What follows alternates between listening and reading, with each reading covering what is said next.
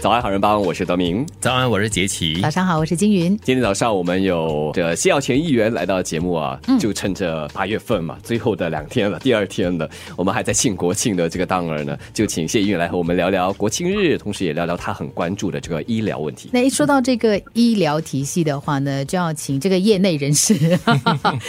来给我们讲一讲啊，就是在你从里面来看的话，你觉得值得赞的，或者是需要继续完善的，有哪一些不同的这个方面呢？嗯，呃，值得赞的，我觉得就是医疗人员的韧性和精神吧。我觉得任何一个体系基本上就是人了。我们这么多年来，国家这个医疗体系的这个茁壮成长，还有就是应急这个，我们刚刚有提到这个冠病啊，或者 SARS 啊，应对这些危机的，就是这个韧性，都是取决于我们这个医疗体系里面的人的那个素质还有有精神。觉得这个是就是过去也好，现在也好，未来也好，呃，最关键的，然后也是我们最可贵的体系里面最可贵的一点。我不会，我我我也不要说，就是我们体系有什么弊端啦。但是要能说，呃，我希望我们体系会往哪一个方向发展的话，我觉得就是我们的医院，还有我们的这个综合诊疗所也好，呃，或者就是我们说的 primary care 也好，其实都发展的相当完善的。我觉得下一步最大的方向就是往社区走，社区里面的这个医疗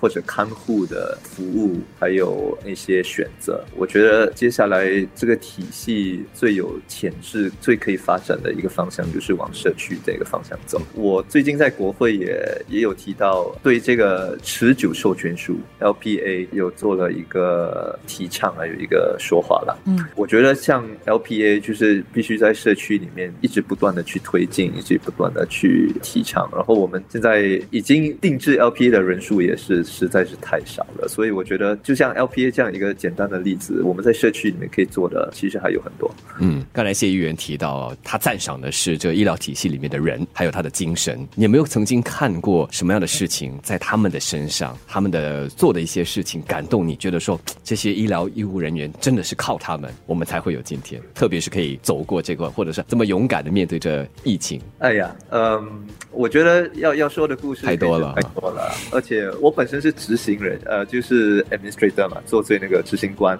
如果要问的话，真的要问就是前线的，他们有的故事真的是太多了啊！我我可以这么说吧，每一个病人都有他们自己的故事，都有他们自己的独特的需求。然后我觉得最难能可贵的就是医疗人员，即便就是需要照顾成千上万或者就一年下来几万个病人的这个复合的前提下哈，还可以就是把每个病人当做一个独特的自己，然后去就正视他们的个别的那个需求。还有呃，甚至性格，对，觉得这个就是最难能可贵的，很令人钦佩的。对对对。